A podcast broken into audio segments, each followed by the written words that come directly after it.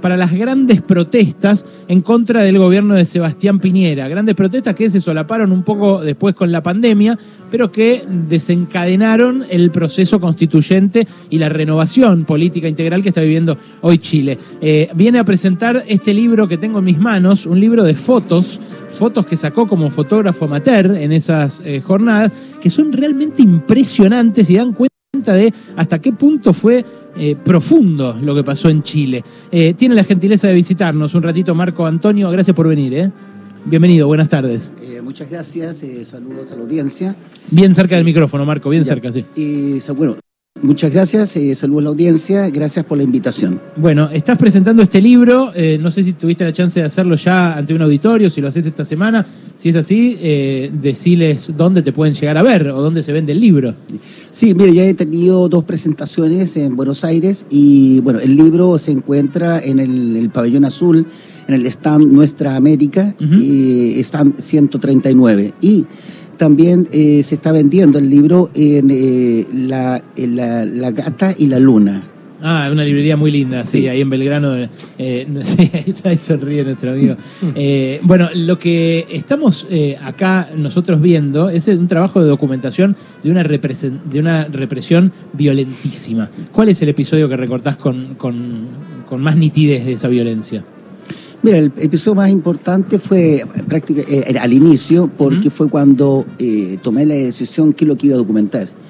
Eh, yo volví de Estocolmo para cuando hubo el estallido social, estaba de visita en Estocolmo visitando a mi hijo, donde mi familia fue exiliada en el pasado, y volví de inmediato, salí a las calles a tomar fotos y no sabía realmente qué iba a documentar Finalmente en casa con mi pareja, conversando sobre el tema, eh, decidí documentar lo que pasaba en primera línea, ya que cuando estuve en la calle me topé con una situación muy violenta por parte de la policía con estos jóvenes eh, y que eran los escuderos que estaban ahí, que se protegían de cualquier forma para, para no ser dañados por los balines y no sufrir daños oculares. Eso es la primera línea. La primera línea. Al inicio, cuando yo vi eso, me pegó muy fuerte eh, me llamó mucho la atención eh, la labor de estos jóvenes.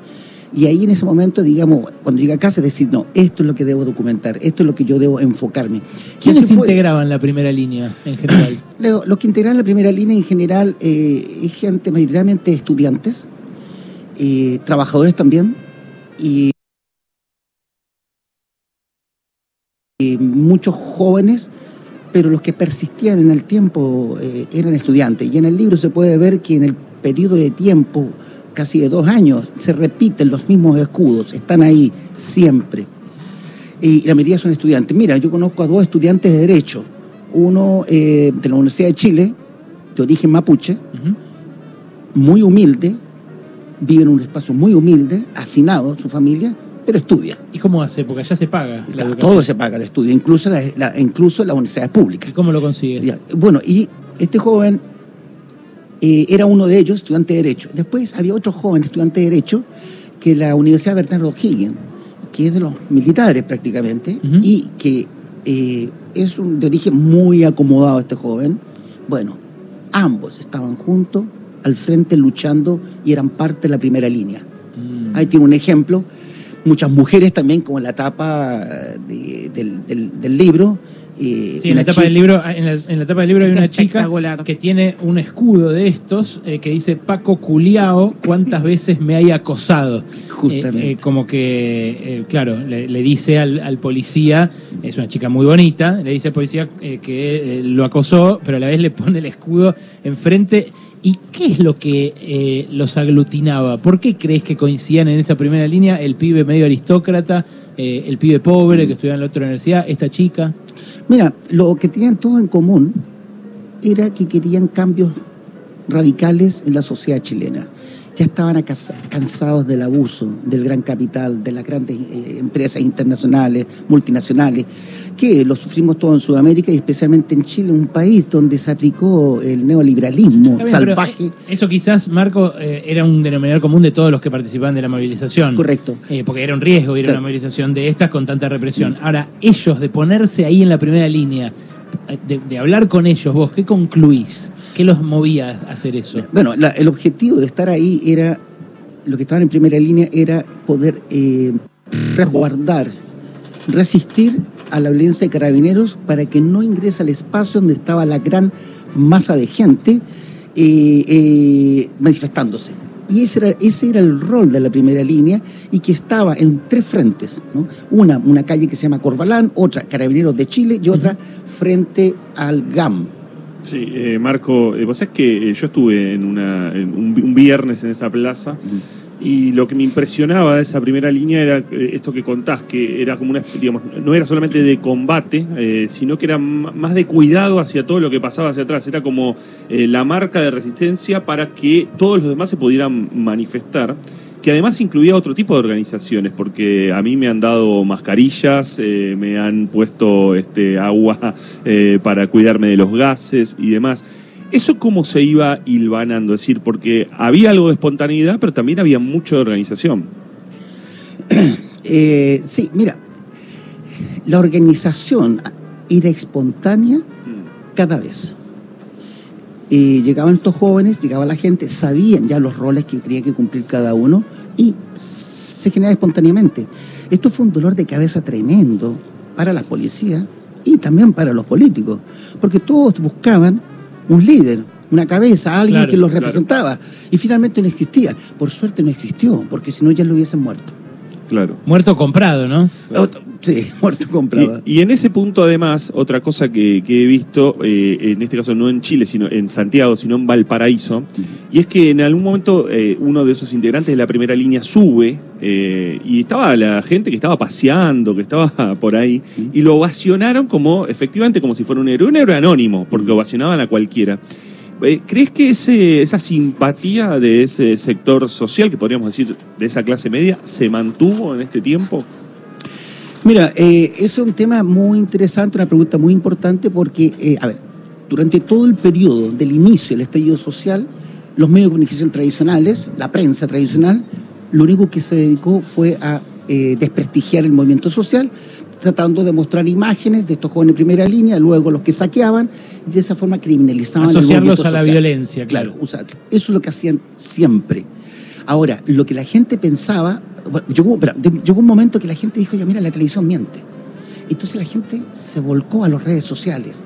Y está lleno de grupos, lleno de grupos, de, de canales donde se mostraba lo que realmente ocurría. Y la gente empezó a ver eso. Y de esa forma, la gente, estos jóvenes de primera línea se convirtieron en héroes. No hay que olvidar que cuando estuvo Baltasar Garzón en las calles de Santiago, ahí estuvo en Plaza de Dignidad, y en el viejo, en el antiguo Congreso Nacional, se hizo un evento sobre respecto de lo que es los derechos humanos, y estuvo Baltasar Garzón. Fue invitada a la primera línea y entraron como eres. La gente los aplaudió, pero impresionante. Mirá. Las lágrimas se caían Mirá. porque estos jóvenes eran los que resistían ahí. Es realmente impresionante ver las eh, fotos, las fotos que sacó, repito, Marco Antonio Sepúlveda en este libro titulado Primera Línea Chile, eh, porque los escudos, primero es que uno no había visto, yo había visto muchas fotos de la represión, pero en general eh, estaban enfocadas del otro lado, del lado de la cana, ¿no? O sea, la cana disparando, Claro. balas de goma, balas de plomo, eh, los hidrantes, los gases, todo eso. Y esto lo que muestra son eh, escudos, que no sé con qué los harían, ahora vos me vas a decir, pero uno es de Colo Colo, el otro dice eh, Huaychan, dice eh, algo en mapuche, eh, el otro dice lucha como un quiltro, eh, como un perro mapuche. Eh, hay uno que dice por los que salieron a luchar y no volvieron, venceremos. Otro que dice por la razón o por la fuerza, que es la frase que tiene el escudo chileno. Eh, y son todos muy coloridos, como que cada uno lo, lo hizo el suyo. Ese es un diseño de un cultrum mapuche, por ejemplo. Así Bueno, es, ¿ves? sí. Son- Son son- tambores, son partes de tambores, ¿no? La, la parte de arriba de un tambor. Mira, la- la- los escudos más codiciados, porque eran livianos, eran las antenas de cable. Ah, claro. Claro. Mirá, claro. una antena como las de DirecTV que acá Claro, porque además tenía un calado donde va la parte donde tú atornillas, que se saca, y por ahí podían mirar. Impresionante. Entonces tenías el escudo ahí, lo pintaban ellos mismos, le daban cada cual Sí, su sí, sí. símbolo, Sí, claro, y claro. por ahí miraban qué pasaba. porque en el fondo era para eso era para no recibir eh, Claro, es como que uno, siempre lo que ve es la piedra que se le lanza al policía, pero en este caso es un escudo lo que caracterizó. Y algunos arman directamente como carpas, ponen como aglomerados así al frente de la columna eh, y arman como una especie de carpa protectora de la represión de los médicos. Es muy impresionante. ¿Qué otras cosas usaban, Marco, además de las antenas esas? Tapas Bueno, de... mira, calefón, tapa de calefón. Tapa de ¿Qué es calefón. calefón? Calefón es Calefón eh, el que Ah, de- de termotanque. De termotanque, claro, claro. esa, esa lata Claro. que queda ahí, eh, eso usaban los, los calefón, usaban tapas de tambor, usaban tambores cortados por la mitad, que en algún momento alguien, en algún momento, hizo unos tambores rojos, Ujú. y son muchos, y los fue a dejar a la plaza en camioneta a los jóvenes. Hermoso. ¿Quién fue? No tengo idea. ¿En Pero me serio? gustaría, me gustaría saber quién fue, ¿no? O sea, alguien eh, armó los escudos protectores y se los dejó ahí. a la- ¿Te das cuenta? Pasaron cosas alucinantes Mira, en hay Chile en este gente que yo sé que hacían unas bombas en botellas, pero con pintura, porque eso no es un delito. No te pueden meter preso por tener una botella con pintura. Claro. Si tiene una molotov, sí. Sí. Parte por tres años un día, la cárcel. sí. Y efectiva, eso. No firmando en la casa, ¿no? No, no, claro. Claro, pero las botellas con pintura no.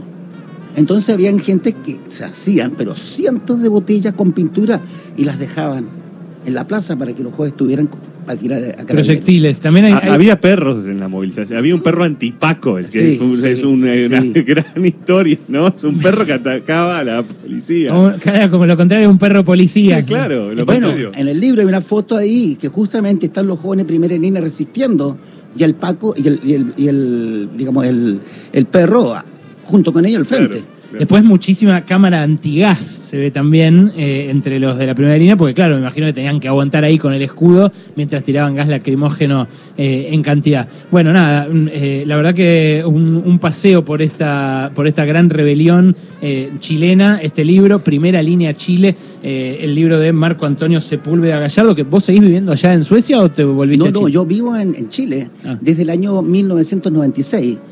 Fue la fecha que volví a Chile a vivir.